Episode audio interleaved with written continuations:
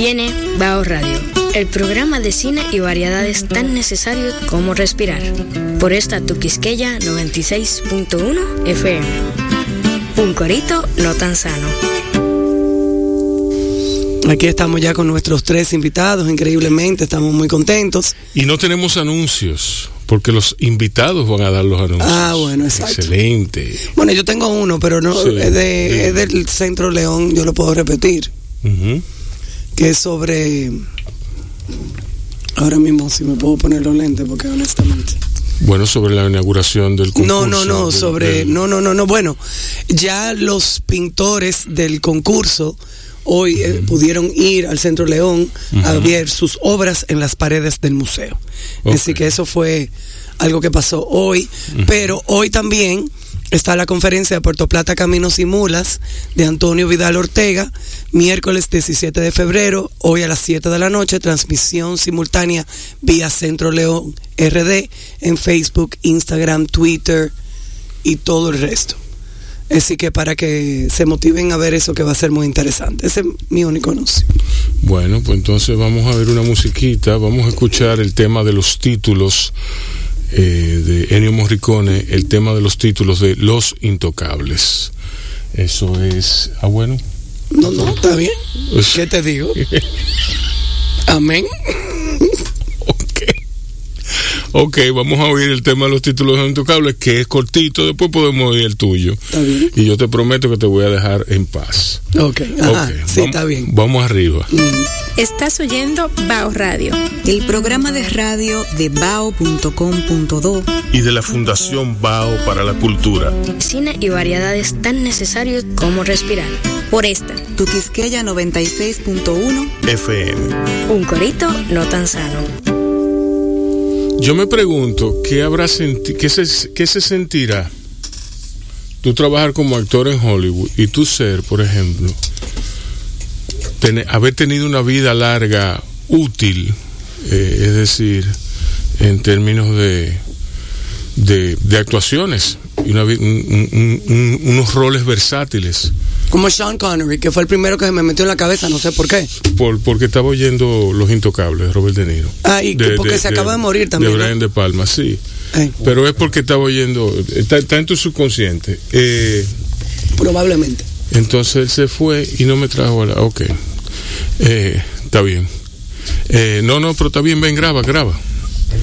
Mira, entonces, yo me pregunto, ¿qué se sentirá ser? Robert De Niro, por ejemplo. Robert De Niro estuvo en El Padrino 2. Estuvo en... Era Con tío Johnny en El Padrino 2. con Sí, claro. Sí, ¿verdad? Eh, en El Padrino 2. Estuvo en Eras una vez en América. La mejor película, by far, la mejor película de gangsters que jamás se ha filmado, excepto la versión cronológica que se estrenó en Hollywood. Yo estoy diciendo una cosa difícil, porque aquí nosotros tuvimos la fortuna de ver la versión de 3 horas 45 minutos.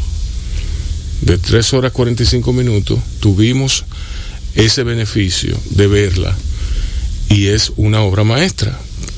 Los Intocables. No, eras una vez en América. Ah, To eh, eh, Once Upon a Time in America. Ese es con James Woods, Elizabeth Go- Montgomery. Sí, sí, sí, sí, sí. Esa es con Robert De Niro y con. eh, esas dos, ¿verdad? Entonces está en El Padrino, está en eh, Casino. Bueno, todas las películas de Scorsese que son de mafia. O sea, Él es como el mafioso por excelencia. él es el mafioso por, el- por excelencia. ¿Entiendes? Y es un tipo que ha acompañado la cultura en su discurso, sobre todo a partir del padrino.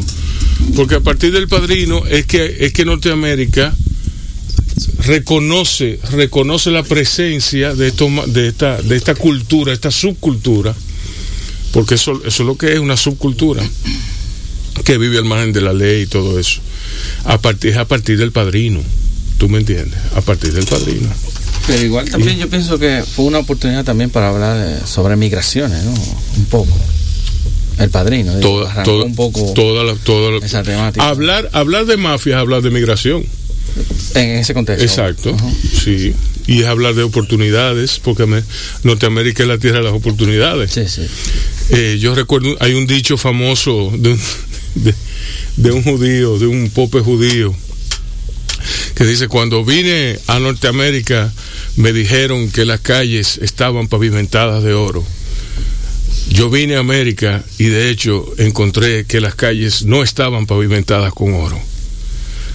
De hecho, yo encontré que las calles no estaban pavimentadas y que yo era quien las iba a pavimentar. Tú sabes también que la moda eh, eh, influyó genial. mucho en el tema de la mafia. O sea, los empezaron a copiar, Sí. la- empe- a vestirse como los mafiosos de las películas. Y el ejemplo de John Gotti. Exacto, exacto. Yo tuve un amigo que tuvo un roce con John Gotti. Por supuesto, en, en ese roce, en ese pulso, el amigo mío perdió. Obvio. Eh, pero fue. No llegó a desdicha, no llegó a desgracia de ningún tipo. Eh, él, él llegó al barrio, puso un negocito y le fueron a pedir su su estipendio. La mesada. Su la mesada, exacto. Y él dijo como que se, se quiso revelar. Yo soy dominicano, soy un tigre. Y le dijeron, no, aquí, No, te- déjame explicarte cómo es. Pero fue bien, fue bien porque le ayudaron a derribar mitos, ¿no? O sea, Eh, es- exacto. el mito del tigraje dominicano. Exacto, exacto. Eh, le dijeron, no, déjame explicarte cómo es. Entonces le explicaron y él después era el primero. le soltaba los que sí, El primero. sí, la temática es el, el cine el cine de Gamser, como Sí. por, lo menos mi padrastro dice. Eh, también dice vaqueradas todavía a estas alturas. Sí. Eh, sin duda, este cine es eh, uno de los géneros eh, más cruciales de- del cine. Y de hecho, pienso que es de los más, de los de los dos originales del cine, ¿no? El western y el cine de gangster, que al final es lo mismo. Es el mismo. Es el mismo, el- la, el la mismo- misma, es la misma estructura. Exacto, con Beben- diferente estética y diferentes setup, ¿verdad? Pero beben, época, sí. beben de la, no, no, beben de la, de la misma fuente, ambos, que es del pulp, de, de esa, ese, esa, ese género literario que se formó a partir de la Gran Depresión.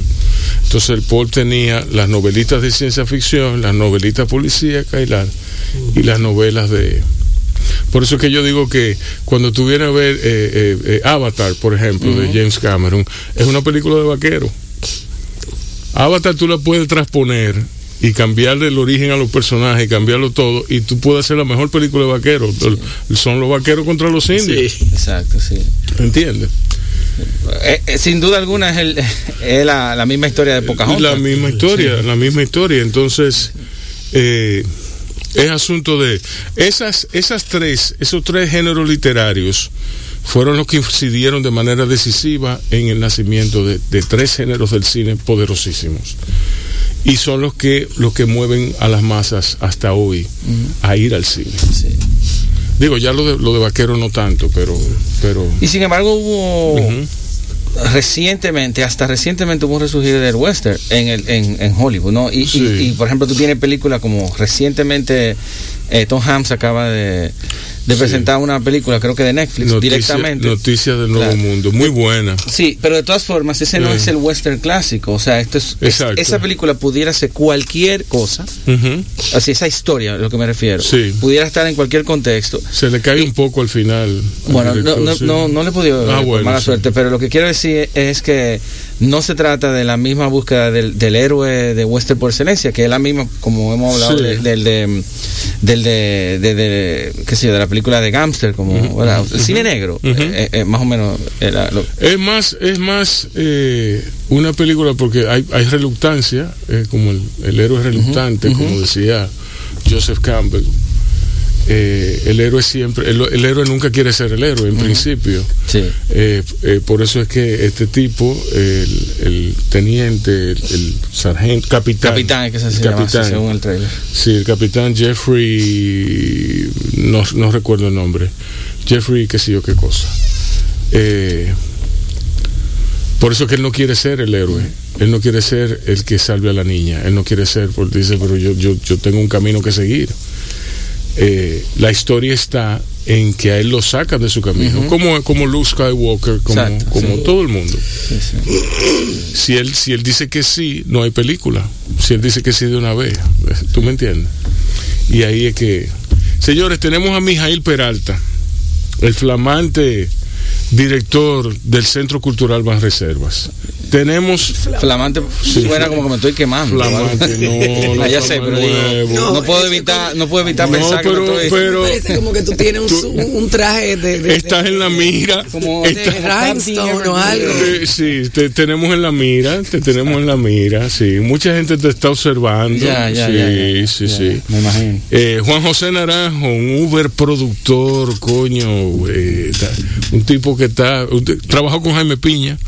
Ah, excelente. Un saludo a Jaime. Un saludo a Jaime, claro, hace mucho que no lo veo. De que me debe unos cuartos él. No, no, no, pero bien. y tenemos a Claudio Rivera con nosotros. Bueno. Claudio viene a hacernos un anuncio de Pinocho que, que viene finalmente, finalmente es repuesta. Pinocho, una revisión. Yo la vi hace aproximadamente un año y es una obra bellísima. La recomiendo, Misión abierta. la recomiendo a todos ustedes. Y nada, Claudio, háblame de Pinocho. Sí, buenas tardes. Pinocho es una obra que amamos mucho y le hemos puesto mucho empeño y gracias a que las autoridades entendieron que los teatros pueden abrirse. Sí. Entonces, con todas las medidas y todas las oraciones y todas las... Ah, las los- oraciones. Y sí, todos los resguardos la- la- posibles. Oraciones, las. Estamos- fue, fue con la iglesia. Todo. Estamos Sí. reaperturando las salas de teatro y el Guló ya abrió la semana que viene. Continúa este sábado y el domingo. La Eh, semana pasada. Pasa, Eh, eh, correcto, correcto. Y vamos a tener el Pinocho a las 3 de la tarde porque el toque de queda es a las 5 y la gente fue. La gente está yendo. Exacto, excelente. Y, y estamos felices por eso porque estamos haciendo nuestro trabajo. Mira, Claudio, eh, cuéntanos sobre Pinocho. Eh, ¿De dónde viene? ¿Quién la hizo? ¿Cómo, cómo, cómo se genera esa, esa revisión de la historia? El Pinocho nuestro surge de la necesidad de hacer una obra con mi hijo. Nosotros en un momento dijimos, vamos a hacer una obra juntos y comenzamos a buscar temas y posibilidades y cómo meter en un escenario de 5 metros por 6 metros, que es el, el El escenario, escenario nuestro, Guloya. es una historia que nos, nos interpele y nos enamore. Y encontramos primero a Yepeto de Roberto Cosa, que es un dramaturgo argentino, Sí. con una historia muy diferente. Y de ahí saltamos al personaje de Pinocho y, y dijo, pero mira, puede ser. Entonces, como es un, es como Blanca Nieves, un personaje que ha sido Caperucita, que ha sido revisitado muchísimo y encontramos muchas Hasta por versiones. porno. Exacto. Muchas versiones de todos los colores y todos los tamaños. Eh, y comenzamos no entonces hasta que caímos en manos del, del original de la novela de Carlos Coyodi y cuando tuvimos eso ahí vimos que era un personaje lleno de, de muchas posibilidades que uno no se imagina eh, y quisimos hacer una versión sin nada madrina una versión del padre al hijo, Pinocho ya grande, y nuestra versión, nuestro Pinocho se resiste a ser de madera. Él no quiere ser de madera, él quiere tener un corazón auténtico y tiene que pasar por una serie de experiencias para aprender eso. Yo recuerdo que la primera vez que yo la vi a mí me impresionó porque Claudio, eh, naturalmente, en ese, en ese escenario tan pequeño, es impresionante lo que se puede hacer. Y tú sabes de eso, eh, eh, Juan José.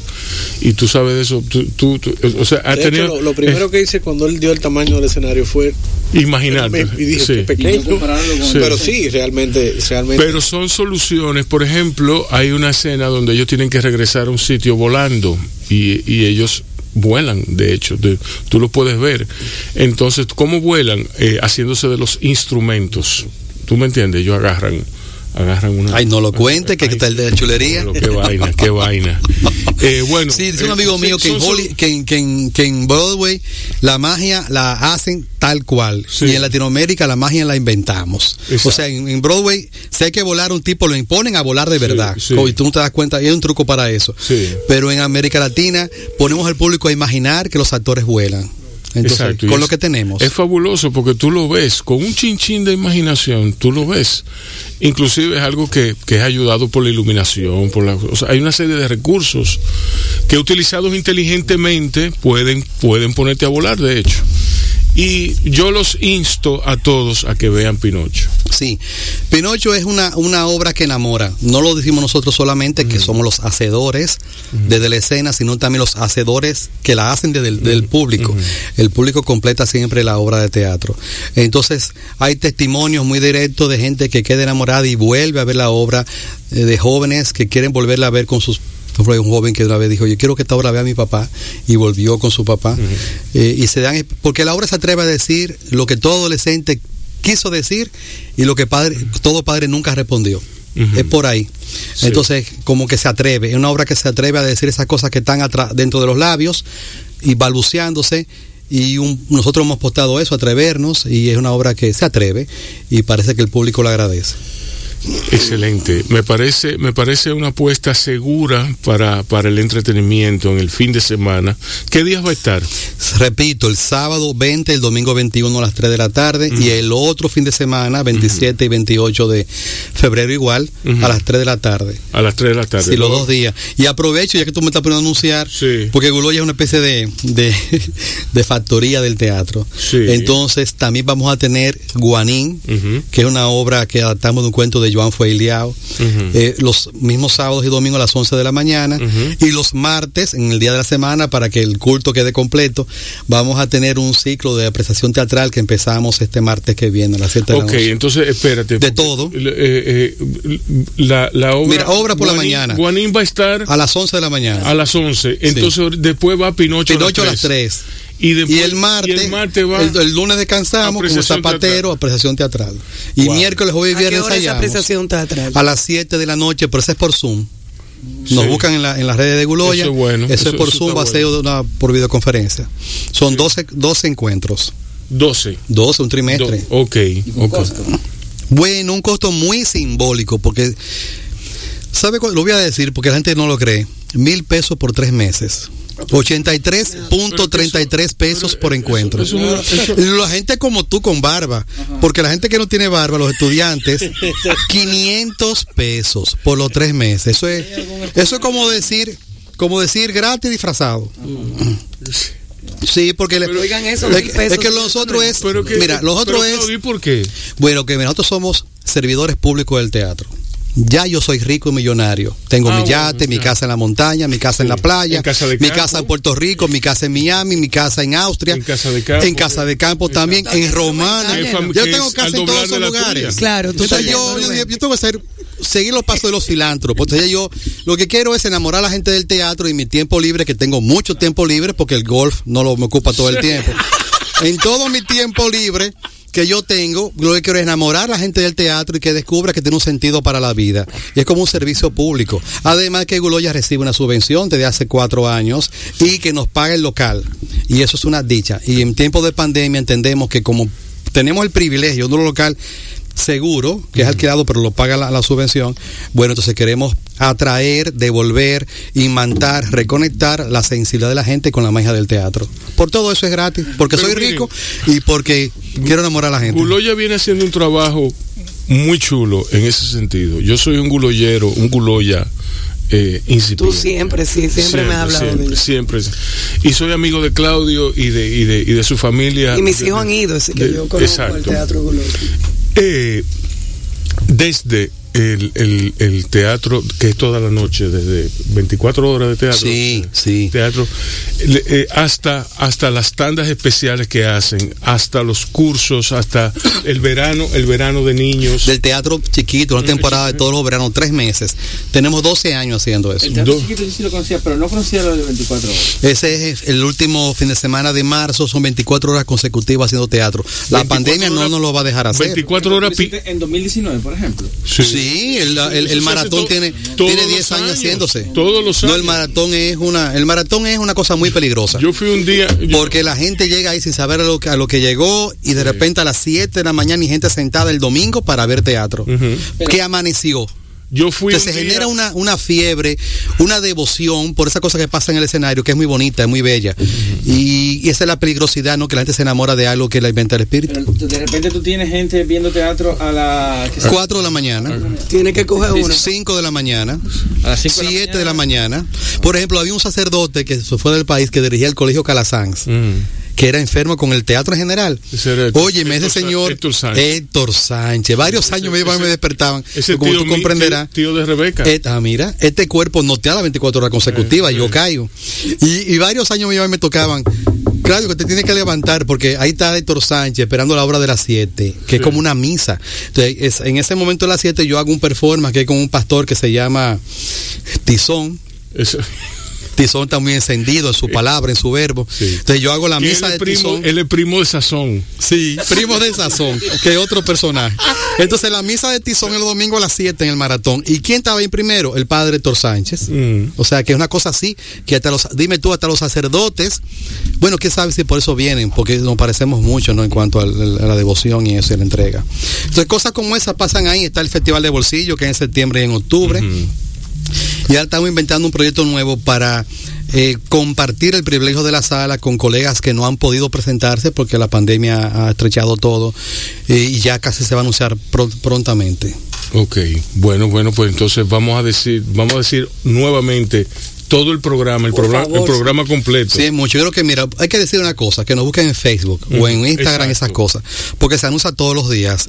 Hay Guanín y su Macuto Mágico, una obra preciosa de Joan Fueliao, de, de a partir de un cuento de él. que es que es un experimentado escritor maravilloso, de, Joan. de libros y es una obra, pero bellísima, una fábula con criaturas del Caribe, con fábula del- eh, una fábula con personajes del Caribe. Y luego, versos 27 y 28. Ujú. Luego, el, la el pi- mañana. en la mañana 11. El Pinocho, la obra que a mí me derrienga. El sábado y el domingo a las 3 de la tarde. Y que mucha gente sale derrengada también. Sí. Y el, el encuentro de la apreciación teatral, los martes, a partir del martes que viene, a las 7 de la noche, ese es por Zoom. Exacto. Y otras cosas que irán viniendo, porque ya que no, no, dieron, lo, no abrieron las lo puertas. correcto es que se hagan amigos de, de Guloya Sí, en, las redes, en las redes sociales para estar pendientes porque Guloya viene con un programa bastante animado. Sí, ya está abierto, bueno, ya está abierto hasta que la pandemia nos lo permita, ¿no?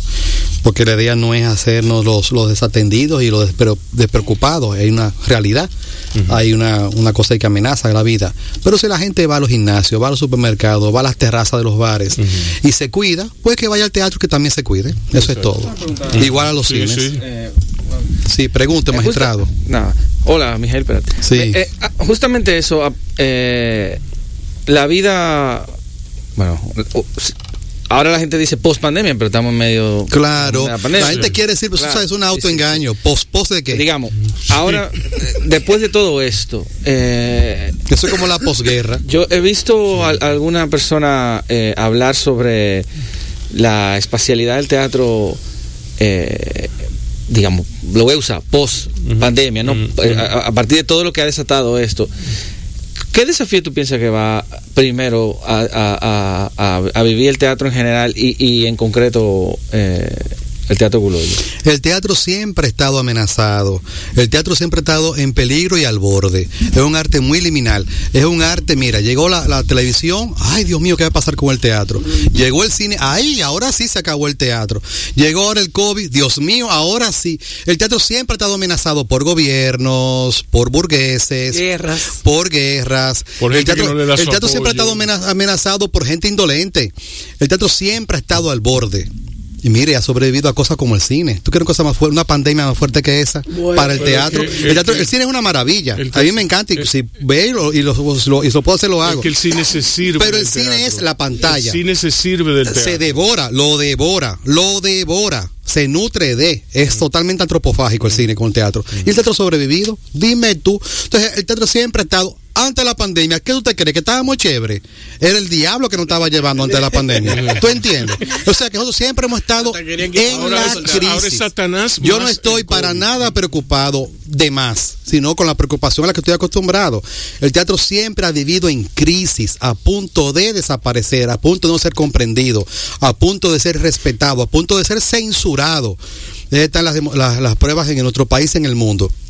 Entonces, La gente de teatro sabemos que vivimos en la crisis y le damos la mejor cara.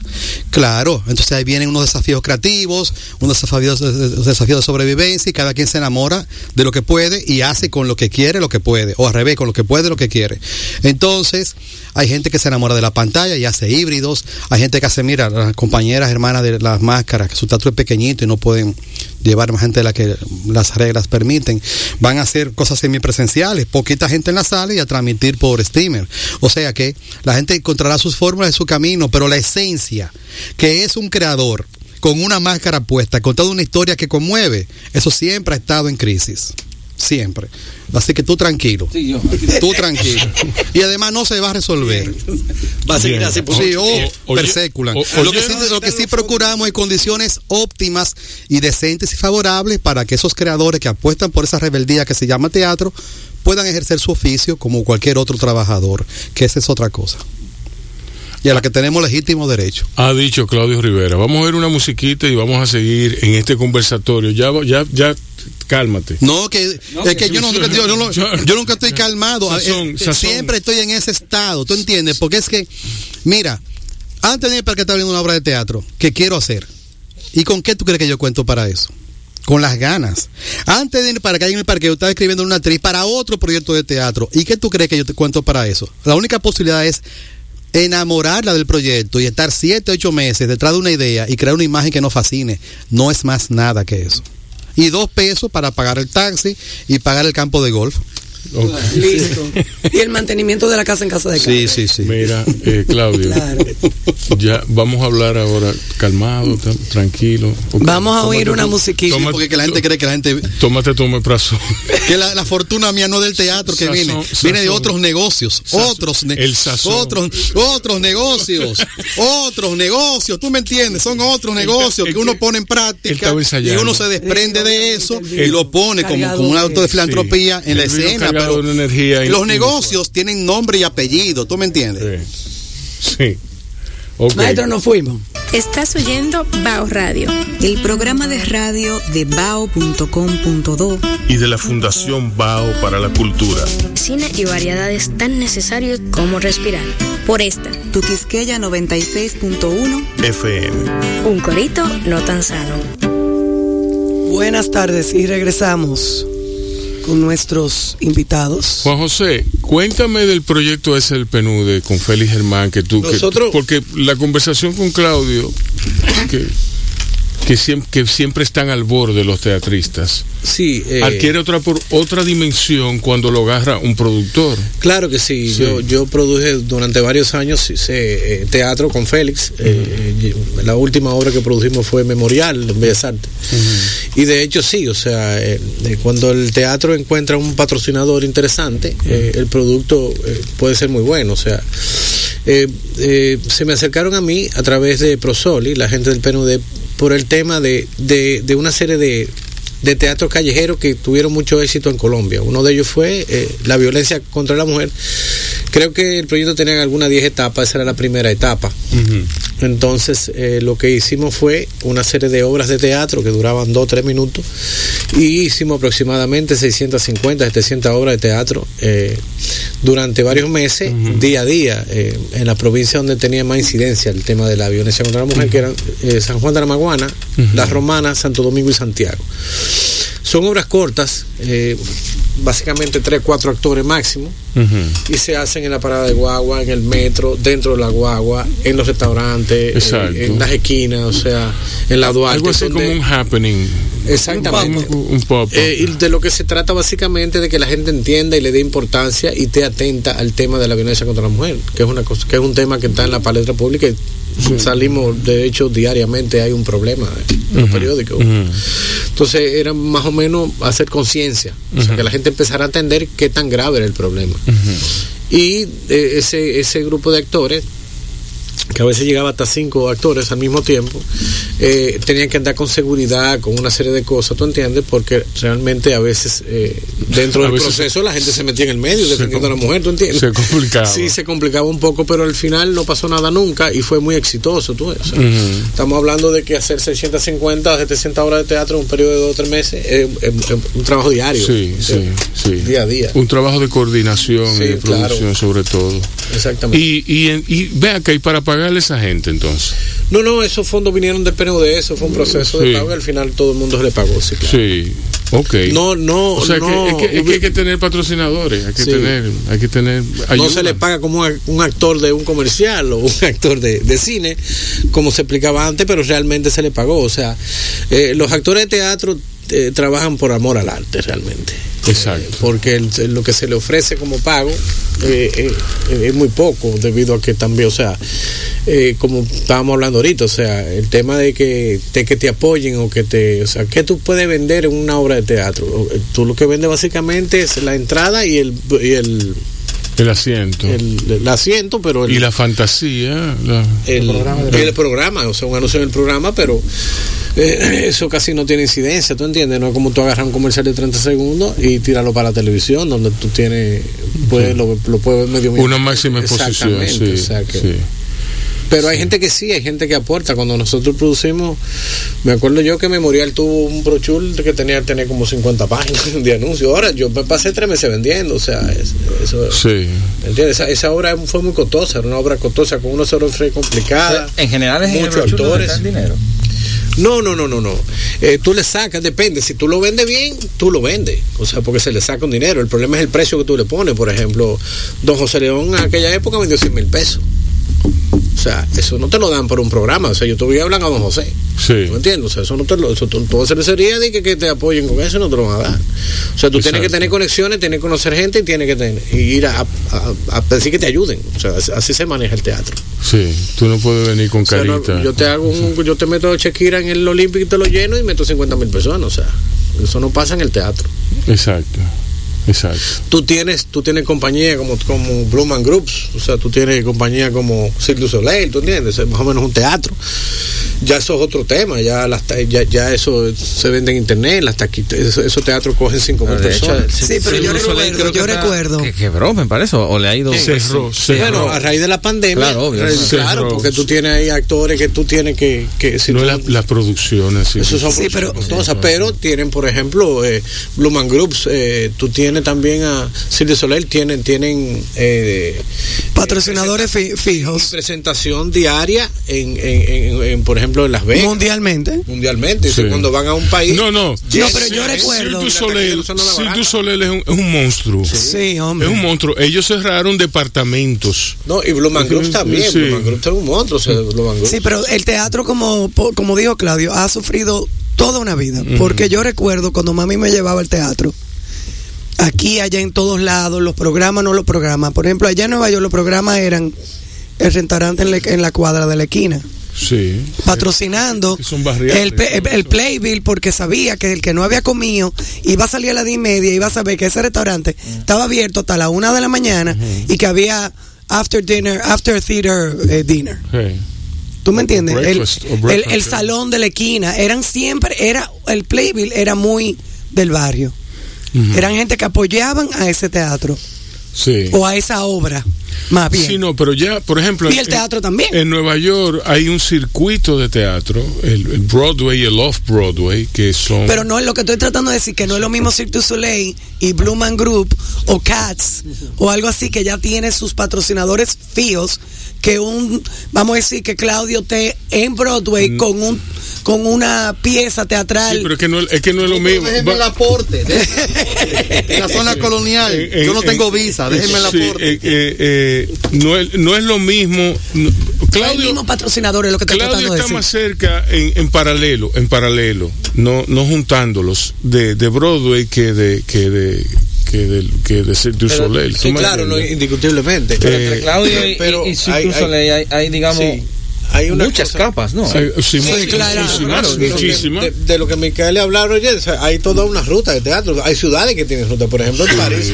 En París tú, Claro, tú te metes la, en la y zona que donde están los tienen teatros y que tú tienes tienen 80 y que tienen y que tienen tú tienes, Y tienes que tiene- tiene 50 años presentándote Exacto, la tú calva. y tú tienes exacto, y ya eso y solamente. tiene sindicato de actores y tiene sindicato de técnicos.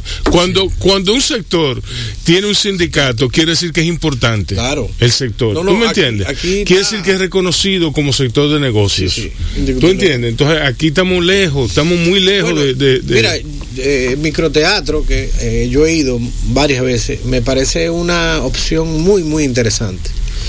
¿Por qué? Porque son obras cortas, tú estás en el bar, entras, tú puedes ver cuatro obras en un día, tranquilo, de un viernes. Sí, pero eso, lo hace Claudio. No, no, yo te entiendo. Lo que te quiero decir es que por ahí es una manera de incentivar mucho el teatro. Sí. O sea, eso, para mí esa idea es fabulosa. Mm. O sea, porque tú, estás- tú, tú sales una noche, vas al bar a oír música. Sí. Y Oye cada- música, eh, ve teatro, y ves cuatro obras de teatro, duran Sí. 15 minutos, Sí. rápida, pero la gente se entusiasma. o sea, Después tú- baila tu merenguito. Exactamente, Sí. y te. Guloya tiene un barcito también, ¿no? Un, pequeño- mostrador. Un mostrador. Pero yo me pregunto si, si, O sea, hay ta- casas de si no teatro habría también. un trabajo, Sí. un trabajo fuerte también sobre las audiencias. Es decir, porque lo que hablamos, hay tanto, eh, pa- eh, tanto teatro en París que se da el lujo de que uno se da el lujo de presentar una obra por 55 años, ¿verdad? Sí. Eh, es- eso pasa, ¿verdad? Pero luego hay gente que va a la Uchet. Hay gente que va, punto, todos los, Sí. no sé, bueno, todos los días, Sí. no sé si todos los días, pero hay gente que va, ¿verdad? Eh, y luego tú tienes teatros parecidos, pero, claro, tú No, tienes no, un no puede, circuito. no puede ser y- todos los días, no hay teatro que aguante eso.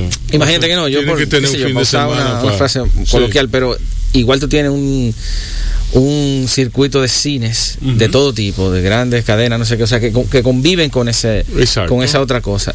Entonces, ¿no será también un asunto de trabajar sobre las audiencias? Sobre, de, no sé, sobre motivar a la gente a, a usar el teatro, por ejemplo, como un, no sé, como una opción, o sea, ser más fiel con, con esas opciones. Yo recuerdo, yo recuerdo eh, cuando yo hice teatro la primera vez, yo hice Palmeras al Viento y después hice Todos menos Elizabeth. En eso pasó un año. Con, en esa época, el patrocinador oficial de la temporada teatral dominicana era Shell. Y Shell le entregó un dinero al teatro nacional para que produjeran teatro, para que le dieran apertura y la temporada era estaba compuesta por siete obras y duraba cada una un mes. Pero nosotros empezamos a ensayar tres meses antes, que es más o menos lo que se estila.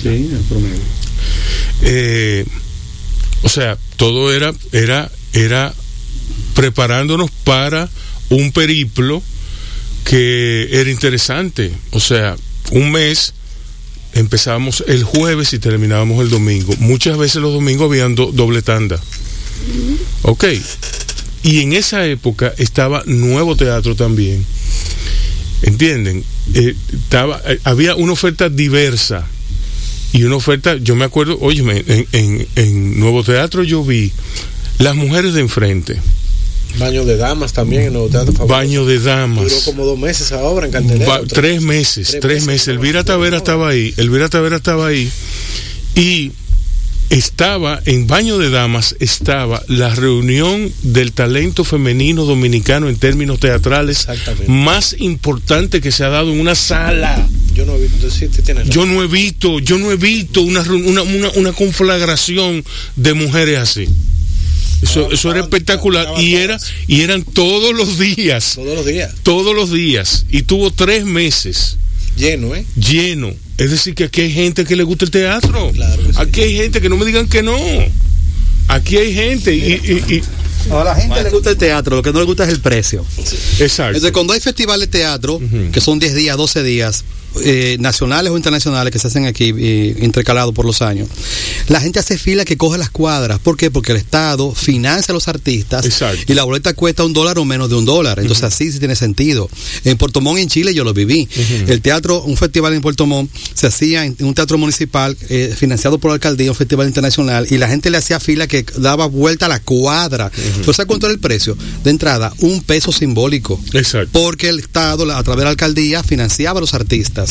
Entonces, en, Colo- en, en Cor- en Corrientes, en Buenos Aires, hay una calle con más de 200 salas independientes, de todos los tamaños y todos los colores, y para todos los gustos. Y en Colombia, en- Y en Colombia, en Medellín, Colombia. que es como Santiago de los Caballeros, es una provincia, en a prácticamente cuatro o cinco cuadras, yo vi con mi- mis propios eyes 12 salas de teatro cerquitas una de otras que tienen una programación ardiente Sí. y de todos los colores y todos los tamaños el año entero.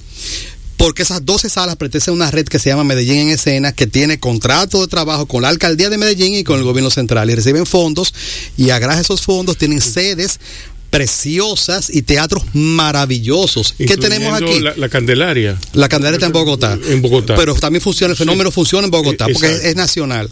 En Colombia, porque hay una ley de teatro. Hay una ley de teatro y el teatro se asume como un servicio público.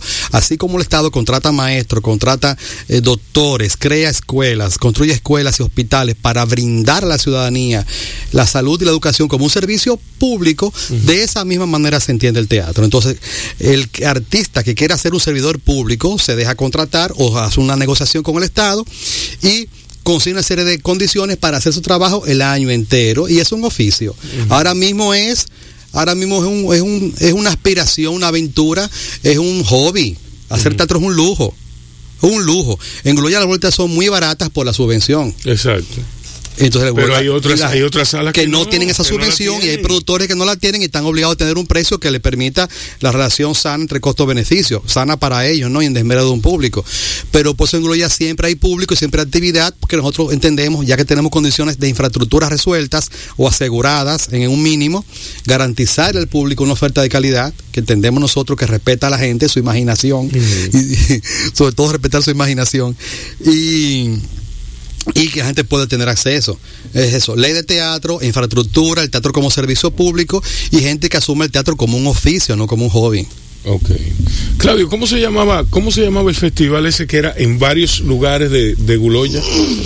El- Teatro el- por un tubo. Teatro por un tubo, sí. Teatro por un tubo. Eso es que tú ibas a, a presenciar obras eh, distintas, Cortitas. cortitas, y tú te movías dentro de la instalación de Guloya. Y todo eso se hace, la pandemia que nos tiene durmiendo, pero todo eso se hace en, el- en la azotea, en el patio. En la fin. azotea, entonces subíamos la azotea. Después nos íbamos al parqueo no vamos, vamos para el parqueo. Íbamos afuera, afuera. Pero en resumen, todas esas modalidades de hacer teatro y de compartir la experiencia con un espectador son posibles cuando hay una infraestructura y cuando tú tienes condiciones para vivir del y para tu trabajo. Del teatro y para el teatro. Si la cosa es eh, conseguir dinero, no vas a encontrar en el teatro como yo. Tengo que moverme a otras cosas legales y ilegales para poderlo conseguir. Pero, pero sí, cosas que tú sabes que tiene mucho respeto y la gente no cuestiona. Con Mundo Poi, con Mundo Poi. Sí, sí, mira, hay cosas, hay, hay negocios que la gente no cuestiona, que al contrario te, dice- te dicen don. Sí. Oh, mire, viene don Claudio, ¿qué se dedica a eso? Como él se dedica a eso, don Claudio. Junto con Don Mundo Poi. Hoy con otros dones que Con hay. otros dones, Ah, con- te ponen don, con- don Quirino, don Sazón, don, don- don te, ponen don. Don Tú, tú has sacado con tu corbata, acabando gente. abusador Te- don abusador. Vamos a hacerle el cuento de Don Sazón a, a Micaela. Vamos pero en a el una aire. musiquita No, primero. Sí, vamos a oír una musiquita, luego nos vamos al Al noticioso, noticioso. y venimos con más de Claudio Rivera, Mijail Peralta y Juan José Naranjo.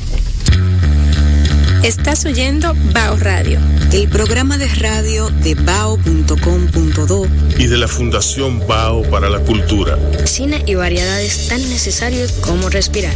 Por esta, Tu Quisqueya 96.1 FM. Un corito no tan sano. Y Van- estamos de regreso aquí en Bao Radio. Rubén está Va- haciendo un comentario Van a transformar, van a sobre transformar Netflix y Prime. todo, to- toda- todas esas plataformas van a transformar el cine de manera decisiva. Ya empezaron a hacer. Había un debate Ajá. antes de la pandemia sobre. Había un, un grupo de, de productores, gente de todas partes, que estaba en contra de Netflix y del tema de premiar en festivales y en el Oscar Ujú. las películas de Netflix. Estaba ese debate instalado. No quiero equivocarme, pero pienso que uno de los que lo estaba empujando más era Spielberg.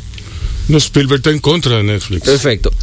En un momento. ¿Y por qué si él tiene muchísimas cosas en Netflix? No, en Netflix no. En, Netflix, No, él puede- en- en Netflix Spielberg, en- en- él tiene las películas viejas, están en Netflix. ¿Y, el- las que- y la serie de World War II. No, lo- Sí, espérate, espérate, espérate, porque una cosa es la producción y otra cosa es las películas que son de él, las películas que son suyas, de su propiedad. O, o- No o- es- o para los fines de lo que Sí. estamos conversando, las películas que son de Netflix, que las produjo Sí, Netflix. Exacto. Las películas viejas de él no son de él. Exacto, no son de él. películas que Explica, son de la productora. explica, exacto. le- una cosa es Spielberg como productor comparte el crédito. Eh, ah, explícalo cómo es. Mira, lo que pasa que si de repente... La película de un productor realmente. eh, de, una casa productora. De una casa o sea, productora. eh, De, de Columbia Pictures, Paramount. O sea, cuando, cuando pues, Spielberg hace 40 años estaba empezando. O sea, él no tenía película, él, él tenía contratos. Esa productora quien ponía el dinero y producía la película Sí. era la casa productora. Y al final se quedaban con la propiedad. él, claro, él, él tiene su crédito, tiene una serie de cosas. A medida que se van haciendo famosos, ellos van poniendo más condiciones. Y eh, como, eh, por ejemplo, eh, eh, The Schindler List es una película financiada, pues, Claro. producida por él. ¿entiendes? Esa película es de él. Sí, sí. Eh, eh, si no me equivoco, pero Sí. para poner un ejemplo, No, ¿tú no, entiendes? sí, sí. Eh, pero eh, entonces tú decides si esa película tú, tú quieres tenerla o no la quieres tener. O sea, el, el tema es eh, eh, el tema de Netflix y de la casa productora como Columbia y Paramount es el tema de Uber, viejo. Y, y Apolo está- Sí. es la misma cosa. Es- ¿Entiendes? Apolo está en contra de Uber y Uber no lo para. Pues entonces la solución es que Colombia haga su app, que Universal haga su app Sí. Y Mucha- que nos haga pagar a todo el mundo lo que hecho. queramos ver esa Lo película. hizo Disney. Bueno, por Disney, ejemplo, lo hizo Disney ya. Disney lo hizo. Pero lo que No, y Disney, y Disney está, está participando del pastel del contenido, porque Claro, todo es porque por Disney- contenido. Porque Disney lo tiene en Netflix también, Está- algunas cosas. Está participando de manera activa porque ya está haciendo, está, está produciendo The Mandalorian y está haciendo. No, y hay, y hay una serie de, de- de- de series, eh, por ejemplo, Friends, creo, que tenía Netflix, que ya no la tiene, que Mm. la tiene Amazon Prime.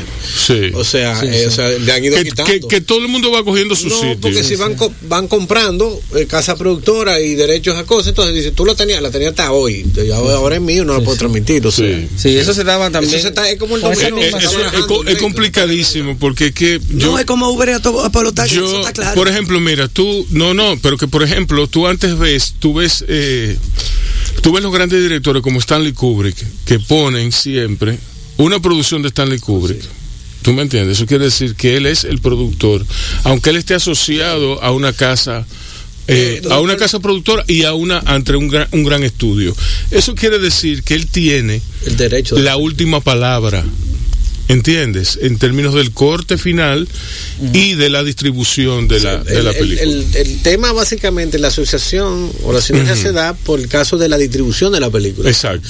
Sin una casa grande productora, Sí, no hay distribución. de películas. Exacto. O sea, que es el gran problema que tenemos los latinos. O sea, después que tenemos la película hecha, la ley de cine está muy bien, pero ¿y cómo la distribuyo la película? O sea, que Exacto. para eh, con las ga- grandes casas de, de- que manejan la, la sala de cine. A ver si les interesa. Exactamente. Mi- no, no, depende, porque te exigen una serie de cosas. Hay que, me- la película te puede costar medio millón de dólares, pero hay que buscar 30 para hacerle publicidad. Ujú. Una, pu- una película que no, se Exacto. que no se le hace publicidad no se ve. Lo que, que es lo que, que es lo que yo digo que por ejemplo aquí creen que ganarse un Oscar es fácil. Ganarse un Oscar tiene que venir con un soporte económico Atrás, porque tú tienes que financiar las muestras, tienes que pagarle, tienes que pagar la publicidad. Sí.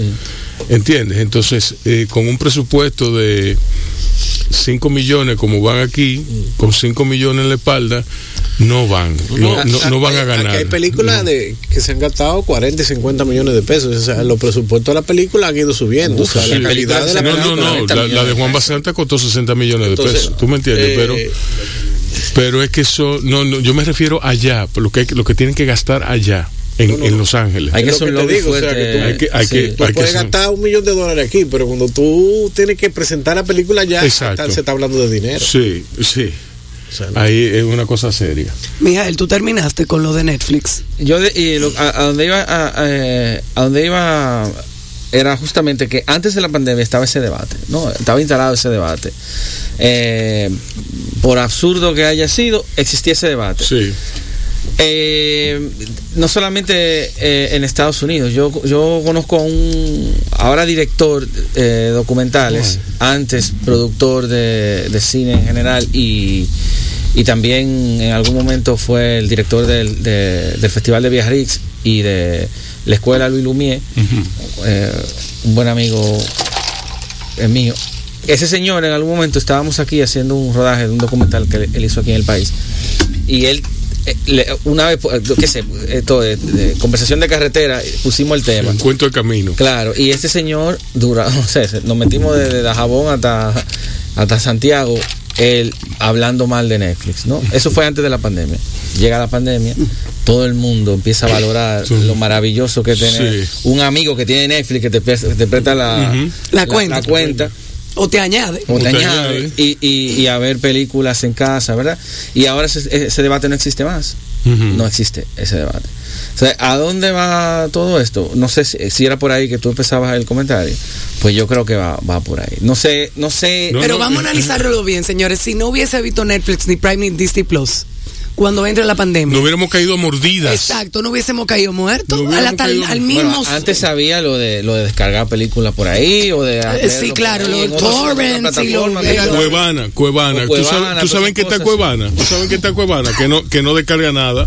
Mm. No descarga nada de, tan- de tanto tráfico que tiene, de tantas solicitudes que tiene. No, alquila película. Yo, te- yo, te- yo tengo, yo tengo, yo tengo dos semanas, sí, al CD. Que mira, a propósito, cerca de dos semanas por ver Possessor. Mercadológicamente Possessor, yo veo que ver. Netflix y Prime y Disney Plus ayudó a la industria del cine, del teatro, de la, de- de- de- del ballet, de la música y de todo. Porque si no hubiese sido por eso, no hubiésemos, no hubiésemos pero, tenido nada. eh, tú puedes ver eh, teatro, perdón, tú ves te- teatro en en Netflix. Sí, hombre, tiene que haber alguna... bueno, sí, claro. Lo transmiten, Sí. cosas de esas. Claro, claro. Sí, lo transmiten. Y bueno, yo al que no tiene Netflix, yo le voy a decir que hay una gran parte del cine italiano, de, del cine italiano de calidad, del cine italiano eh, viejo, de Fellini, Pasolini, Ah, bueno, de, pues, bueno, de- la colección Criterion, que eso es eh, en altísima resolución. ¿A dónde está eso? En YouTube. Ah, sí. Y yo nunca lo he podido encontrar. Ah, pues yo las tengo ahí todas. Tú, tú has colocado muchas que yo he guardado y he, Sí. he- he visto luego, pero yo no he podido encontrar, y puede ser que ahorita lo busque y lo cuente por Mm, alguna razón, sí. de Chu Shiner, de, de, de Zika, que, Sí. que era una película que me interesa bastante. Sí, yo la ¿Tú voy a, piensas? la voy a buscar. chévere, yo creo que está ahí. Pero yo he visto, ah, yo he visto muchísimas desde Zika, desde Zika como actor. Eh, eh, porque esa es otra cosa, ¿tú me claro. entiendes? El, el de Zika actor eh, ti- es, tan, es tan extenso como el de Zika director. Eh, pero te quería decir eso como ¿Tú para. sabes que hablando de Mira, Netflix, eh, ve, hay que hacer, hay que mencionar que Pinocho, Pinocho, para adultos. sí, Sí, sí, sí. dilo ahí, por favor, gente se confunde.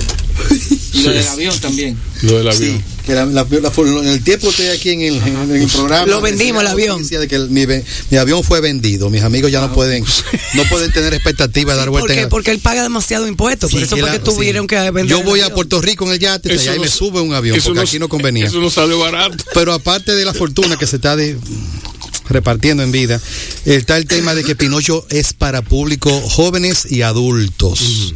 Eso ¿A- hay que a partir de qué recalcarlo. edad? Claro. 13 años. La semana pasada fue una abuelita con su sobrinetecita y lamentablemente fue difícil porque es para público eh, jóvenes, adultos, el Pinocho. El Guanín sí es para toda la familia. El Guanín sí es para sin límite de edad, pero el Ya- Pinocho tiene un lenguaje más para adultos. Ya oyeron, señores, Pinocho de a partir de los 13 años. No es para, niños chiquitos. para preadolescentes. Preadolescentes. Eh, vamos a continuar entonces con contigo, Mijail. Teníamos pendiente. En tu trabajo, en tu nuevo trabajo, tú eres el flamante, el nuevecito, el acabado de estrenar, director del Centro Cultural Van Reservas. Sí. ¿Qué agenda tú tienes para promover ese nuevo cine, cuento, eh, toda esa, toda esa Área. toda esa no toda esa conflagración de artes que, que, que ya llevaba una agenda pero tú me tú me comentaste que tenías planes bastante son ba- planes bastante interesantes. Pues, eh, lo, como eso, eh, de lo primero que hemos eh, intentado hacer es vencer la, la pandemia. Tratar de de volver, de volver a una normalidad escalonada, tratar de hacer actividades que, que nos permitan recordar a la gente que estamos ahí, estamos eh, en la zona colonial, en la Isabela Católica 202, y de también aportar, tal como por ejemplo eh, Buloya, con nuestro grano de arena, a, a que la gente tenga que hacer ¿verdad? en esta situación como encajonada entre que me tengo que ir a casa a tal hora y demás. Eh, eso ha sido lo primero que hemos hecho. Hemos, en ese sentido, presentado algunas actividades, algunas exposiciones. Desde Mañana noviembre. tienen un conversatorio. Mañana tenemos una conferencia con Dagoberto Tejeda exacto, sobre carnaval, a propósito de una exposición sobre carnaval que Sí. tenemos allí, que hemos querido hacer para de alguna forma vivir la experiencia de carnaval, que ha sido también un poco negada por, por la por la pandemia, entonces, es decir, el carnaval real, ¿no? La actividad de carnavaleros y demás. Y poder ver cómo eh, damos además visibilidad a los carnavaleros, a la situación de, de, de- de los, eh, un término que me aprendí ayer, me disculpa, portadores de tradición, que no lo conocía. Sí, sí. Eh, de este, digamos, de esta manifestación, ¿no?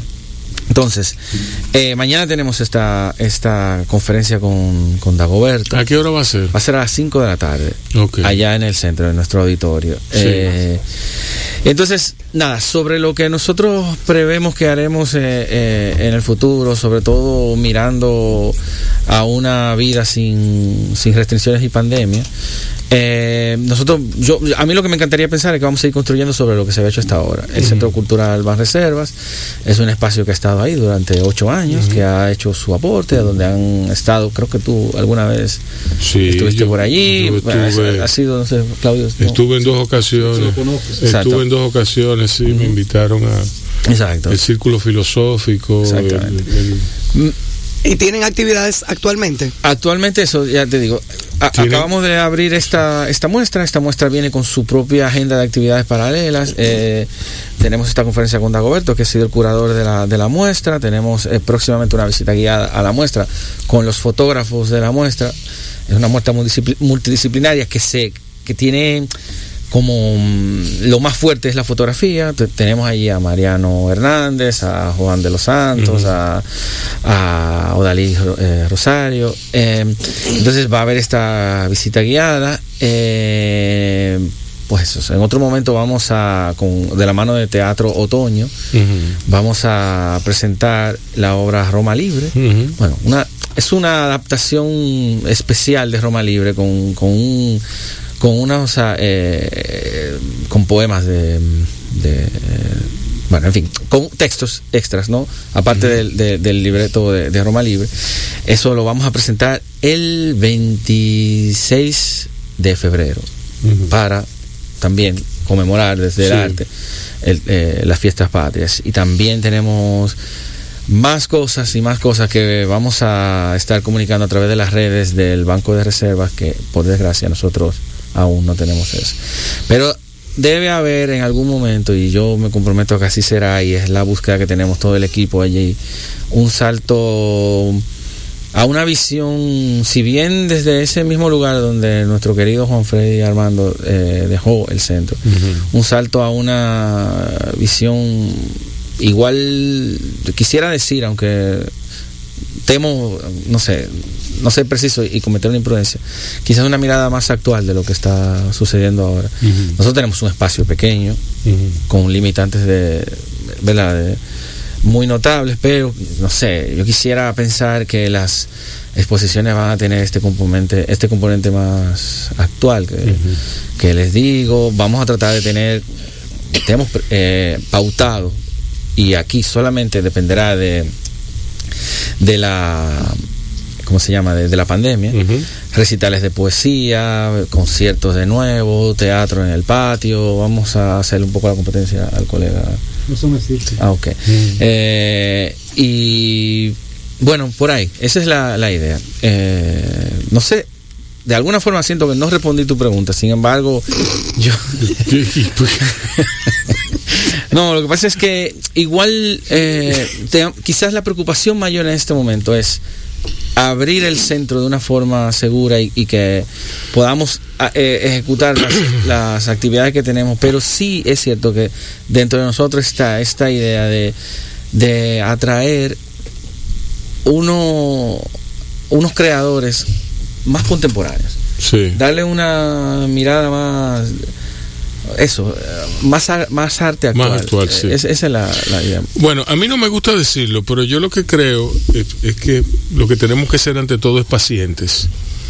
Tenemos que ir al paso y yo creo que estamos de acuerdo en que el gol principal es hacer las cosas de manera segura, con precaución y con protocolo, con el protocolo de seguridad que, sí que, de- que- que demanda la situación.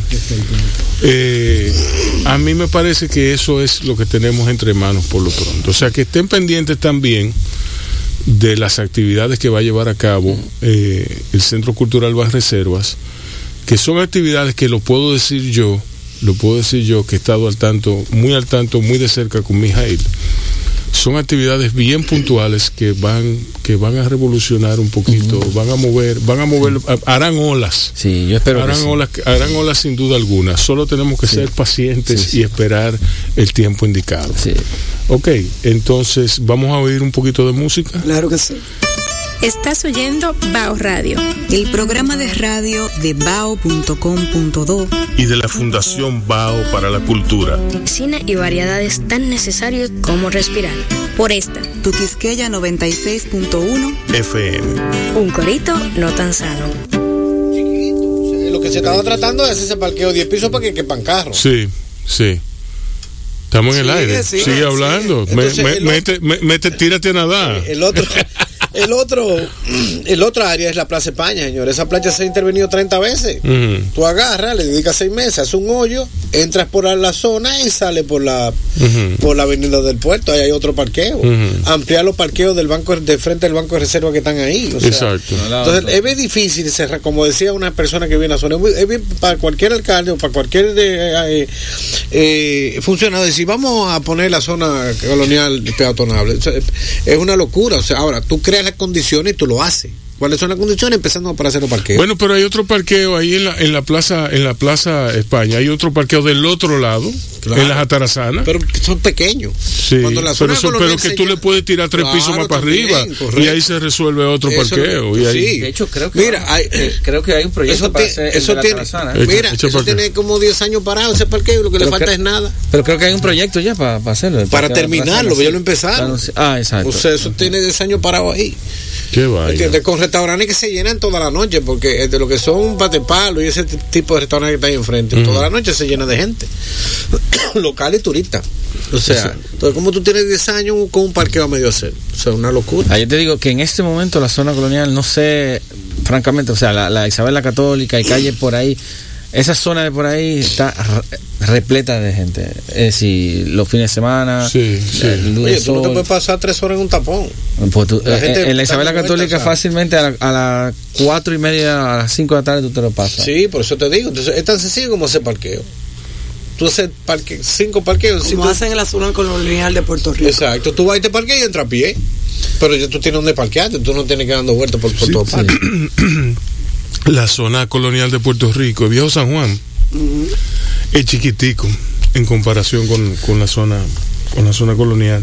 de Pero, en Puerto sí. Rico se toma mucho el carro, se usa mucho el, el vehículo, ¿no? Sí, se usa pero hay mucho muchísimo, parqueo. pero hay mucho lo que lo que Micaela Ya. dice que hay mucho parqueo, que, que- Facilitan el, eh, uno ir o sea, a la que zona colonial. sí, lo que lo que yo digo es que es muy fácil tú dejar tu parqueo en el, en el área del muelle, por ejemplo, en Puerto Rico, en el área del muelle y subir a la calle San Sebastián, es fácil. ¿Tú me entiendes? Es un trayecto simple, fácil. Ahora tú moverte en la zona colonial no es tan fácil, no es tan... ¿Tú me entiendes? Tú- cualquier cosa son siete calles. Y hay que ver, y hay que ver. Ahora, a mí no me apena, el que tiene una cultura de caminar como yo, a mí no me apena. Yo llegaría a la zona colonial, dejo mi carro y me voy caminando para donde sea. Sí, yo Porque persona- el dominicano también está acostumbrado a no, a, a no, a no abandonar su carro. No, no. ¿Tú me entiendes? El, el- el- el negocio más exitoso de República Dominicana son los moteles. Tú entras con el carro a la casa. Sí, bueno, sí, eso es así. ¿Entiendes? O sea, señores, en Santiago eh, son más lujosos que los hoteles. Sí. Tú tienes que llegar al gran almirante, Sí. apiarte, Sí. eh, buscarle la vuelta, subir un ascensor, esperar 40 minutos que te atiendan si hay mucha gente, te dan una llave. Tú subes allá arriba a la habitación finalmente, pero dieron las nueve y media, diez de la noche. Y dice, oye, que un sanduchito, no, aquí está todo cerrado. La cocina cerró. Entonces aquí tú entras con el carro. En dos segundos está en la cama. Te traen la cuenta a la habitación y el check-in. ¿Cómo se incrimina la Además? ¿Cómo se pide incrimina? todo, pide todo lo que tú quieras comer. Nosotros los productores, señores, que ¿Cómo, cogemos mucha cómo lucha. se incrimina la gente? Y, mire, y tratando de arreglarlo al No, final. no, los productores, tú sabes que los productores no la buscamos. Pero es la realidad, o sea, Sí, tú, tú sí. encuentras de todo tipo de lujo. Mira, Mijail, de esa época, óyeme, ¿qué, qué, qué, qué pasó con Campeón? ¿Qué pasó con los cortos? ¿Qué pasó con tu, con, con, con todo, con todo ese, con todo ese eh, eh, trabajo? Sí, yo siempre he dicho que Campeón, que es el cortometraje eh, de ficción que yo Sí. rodé en el 2012 y estrené y demás en el, el año siguiente, fue uno de fue de las últimas producciones cinematográficas de pana que Mm. se hicieron aquí. También una que un, un cortometraje que se llama Aquella que va sobre Sanco Fa- que hizo Fabuloso ese corto, ese cortometraje. A eso, riégalo, No, no, no lo he visto, no lo vi. Eh, ella que va sobre Sancos de aquella que va sobre Sancos de Fran Montaz fue otro que se hizo el mío lo rodamos en diciembre y el de él lo rodamos en en, en- en enero de- de- del 2013 y yo qué ha pasado bueno que a, a partir de que el cine ha tomado este giro que, que vivimos verdad que ya hacer un cortometraje no no no es tan sencillo. Hay que o sea hay que tener el bolsillo también. Bien puesto. bien puesto para tú asumir eh, o sea es muy difícil que de pana alguien te diga vamos a hacer una no sé de repente ahora también se da mucho que la gente tiene su propia cámara tiene su propio equipo y tiran cualquier cosa ahí y lo hacen pero aquello que yo hice yo me llevé creo que fue no me acuerdo bueno, qué sé yo menos de 15 personas pero algo así como 13 personas a Miches, nos metimos en un hotelito de, de la playa en Miches, comida para todo el mundo, transporte para todo el mundo. E- Eso no, ahora, eso na- nadie lo haría por el precio que yo lo hice aquella vez. O sea, fue, o sea, todo ha cambiado. O sea, digamos, el cine amateur, yo creo que ya no, no sé, de repente hay gente que lo hace con un celular y, y hace cosas así, pero para tener la calidad que yo logré en aquel momento, no, no, no, no, no creo que no, no- no es tan fácil ahora. ¿Quién fue que lo escribió? ¿Tú mismo? Yo mismo, sí. Sí, wow. Y eso fue un, un guion que yo escribí y se lo ofrecí a varias gente para que lo, lo Sí, dirigiera. Y todo sí. el mundo, sí, sí, sí, sí, yo qué. Y nadie, finalmente dije, bueno, yo necesito hacer esto, necesito lanzarme a esa a esa ¿Y por- experiencia ¿Y por, qué, dirigir. ¿Y por qué tú lo, tú lo hiciste como para que otro lo dirigiera? No sé, yo no tenía. Qué cosa tan rara, ¿eh? Yo no tenía ningún. En, en ese, en ese momento no tenía ningún deseo de ser director de cine. Yo quería ser guionista, quería, no sé. Eh, y no sé, lo escribí. eh, Fue, fue un texto que escribí con muchísimo muchísimo placer y yo se lo di Sí, a, se nota, sí, se a nota. alguien en concreto El, amor, el, el- Claro. el amor, el cariño que tú sientes. y finalmente eso, no, no, o sea, me vi obligado, entre comillas, a hacerlo yo. Por supuesto, cuando el primer, la primera escena que me tocó dirigir en mi vida fue en ese corto y se me olvidó decir acción. Mm. La segunda, la tercera, la cuarta, cada vez que tú sabes, hasta que eh, Alex, Alexander Viola, el, director de fotografía, se me acerca y me dice: Tiene que decir acción para que la gente comience a, Sí. a esto. Por su- o sea, todo fue aprendizaje, todo fue maravilla y, y el- me acuerdo de la primera noche sudado de los nervios, con una sonrisa en la boca. Fue una, fue una experiencia súper linda, pero eso pasó. O sea, ahora mismo yo no sé quién hace en este momento cine sin que le cueste dinero. O cine no, bueno, este- bueno, cine, pero digo, eh, eh, cortometrajes. Bueno, sin duda alguna los experimentos ya de, No. de, de Godard, de todas esas esas cosas que uno que uno Claro. que, que alimentan el romance de, de- que uno siente al- al- alrededor de un Sí. arte, eh, ya no ya no mueven a nadie, ¿entiendes? Eh, todo lo contrario, aquí yo creo que hay otros fantasmas. Eh, por ejemplo, como guionista, que te paguen, Sí. que te paguen algo digno en una cultura donde donde donde se hacen muchísimas películas, pero no se le paga, a nadie se le paga lo que debe ganar. ¿Tú me entiendes? Entonces, o, o digamos que el dinero no debe, no, no va donde debe ir. Yo te digo, el cine en República Dominicana. El cine es un arte caro. Sí, el claro cine es un arte sí. caro, es el arte más caro Sí, que hay. Ha crecido bastante, está, yo diría que ah, está dando muchísimos buenos productos. Hay películas, yo incluso muy buenas y extraordinarias como Cocote. Siempre lo digo, siempre me encanta decir eso. Esa película es extraordinaria. Eh, hay otras que le ha ido muy bien que yo no he visto, como por ejemplo Malpaso. Eh, no, que no la he visto. no Malpaso sé. es bastante buena. No, no, no, Yo no la sé, vi. pero todo el mundo dice que es maravillosa y me encanta la idea de No, que no maravillosa, muy buena. Eh, me encanta la idea de que existan películas así. Sin embargo, cada vez se va poniendo más complejo para personas que sencillamente quieren hacer cine y no forzosamente dejarse tragar por una industria o, o- o punto. O sea, que si existe eso en algún lugar, probablemente no. Pero digo, Pues, esa pregunta. oportunidad aquí no sé, no sé. hay- aquí hay dos cosas con el cine. Eh, Tú tienes toda la razón.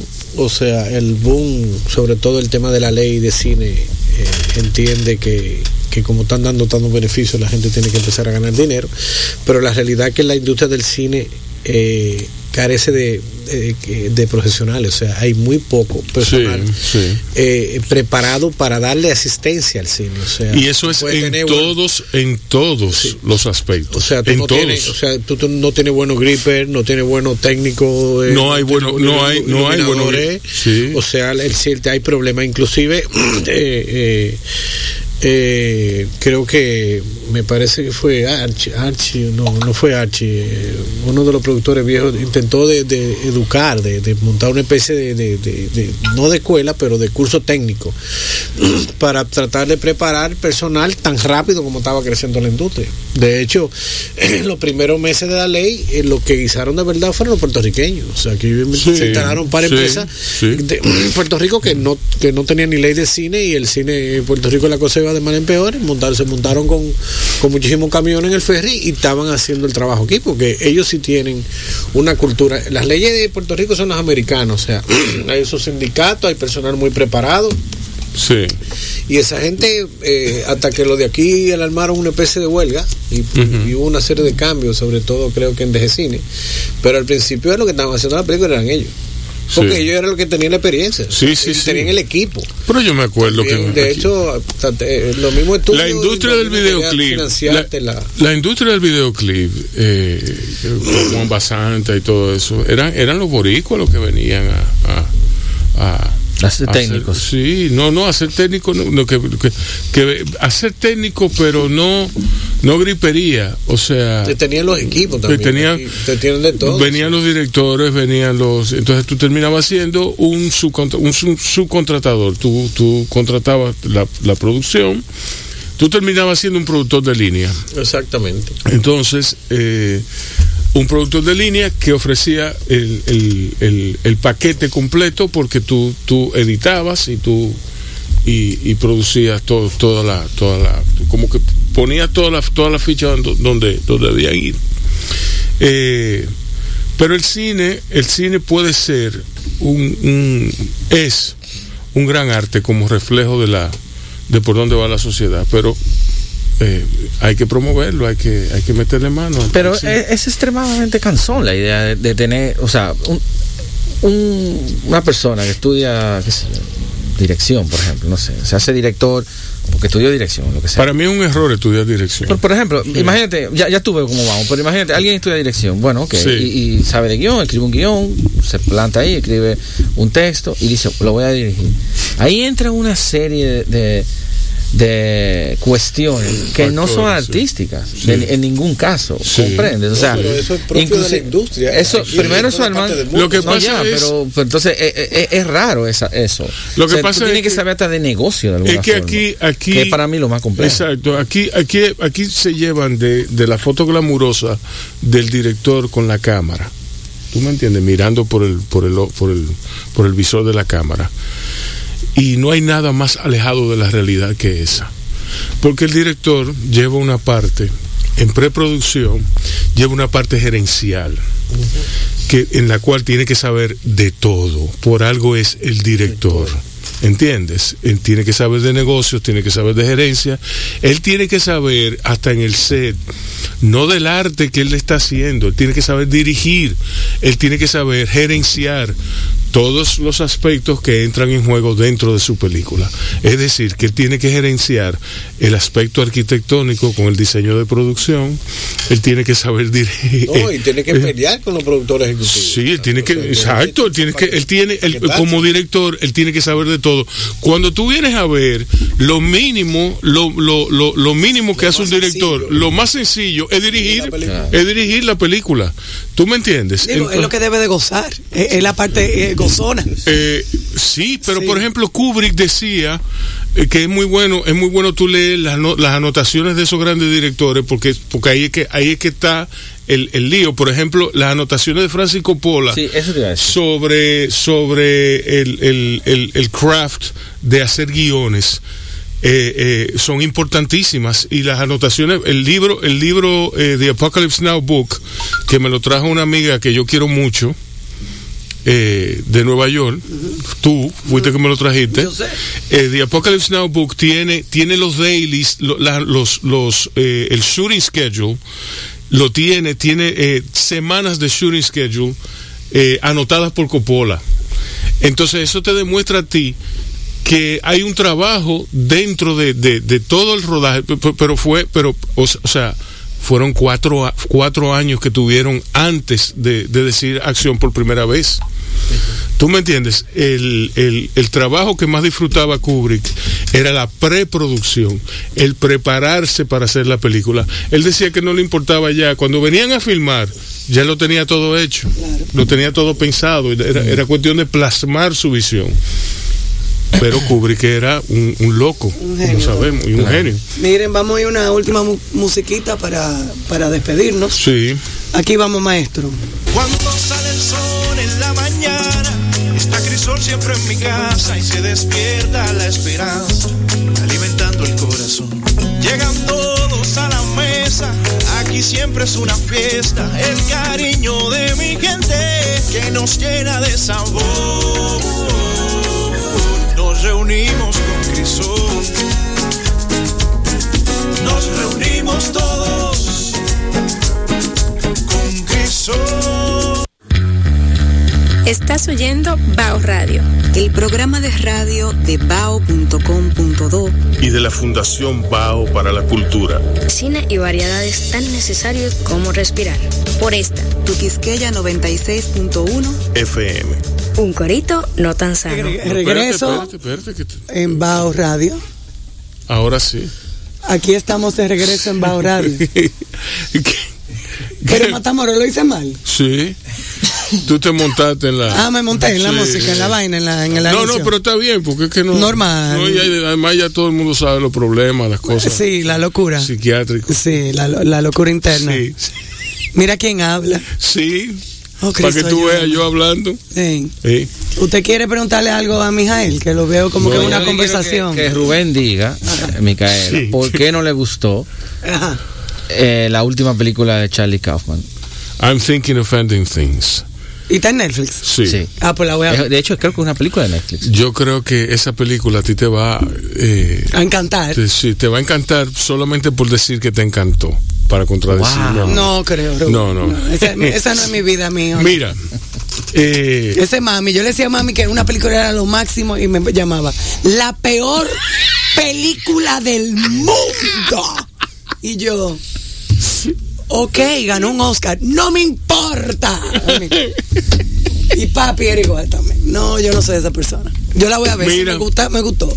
esa película, yo admito que es una película que yo voy a tener que ver eventualmente. Ah, porque tú no la has visto. Sí, yo la vi. Ah, ok. Yo la vi, pero, Pero yo, la tienes que volver a ver. en- yo creo en que hay. Mm. películas, hay películas que yo debo volver a ver por dos razones. Hay dos razones por las cuales yo vuelvo a ver una película. Porque me gusta mucho, ¿verdad? Como Apocalypse Now, como The Shining, como El Sacrificio, como El Gato Pardo, como Rocco y sus hermanos, como, como Muerte en Venecia. Porque me encantan, ¿verdad? O porque no me gustan.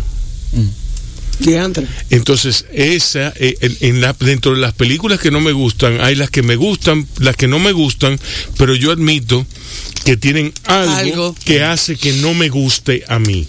Y yo debo investigar qué es ese algo. ¿Entiende? Pero la película es buena, pero yo admito que no, que no me gusta. Que, no me, que yo no sé por qué no me gusta. ¿Tú entiendes? Sí, sí. Eh, O sea, tú, tú acabas de mencionar una serie de películas que son literalmente parte de la magia del cine, ¿no? O sea, Clásicas, sé yo, clásicas. Sí. O sea, que tienen eso de la magia, que es lo que provoca que cuando tú sientes una sala de cine, Sí. eh, sea- se- el que está al lado tuyo ya no existe y lo que hay es eh, lo que está en la esa pared, ¿verdad? película, sí. Eh, esta película de Kaufman, como casi toda la película de Kaufman, son películas que son, por decirlo de alguna forma, anti-magia, para, en mi opinión, donde el dispositivo está tan claro, una cosa así como Brex, ¿no? Como eh, el dispositivo Mira, está tan claro, yo- está tan evidente. Es interesante esa, esa, Claro, que te saca de la. O sea, no, no hay forma de que tú. Claro, eh, Kaufman es un poeta, es un tipo.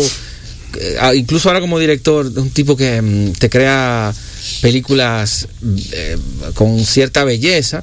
Y eso es parte de la magia del cine, ¿no? O sea, de, de- de- de- de ese concepto clásico. Pero, pero esta película te entra, te sale, te rompe la pared. Es una película que pasa mucho tiempo en una locación.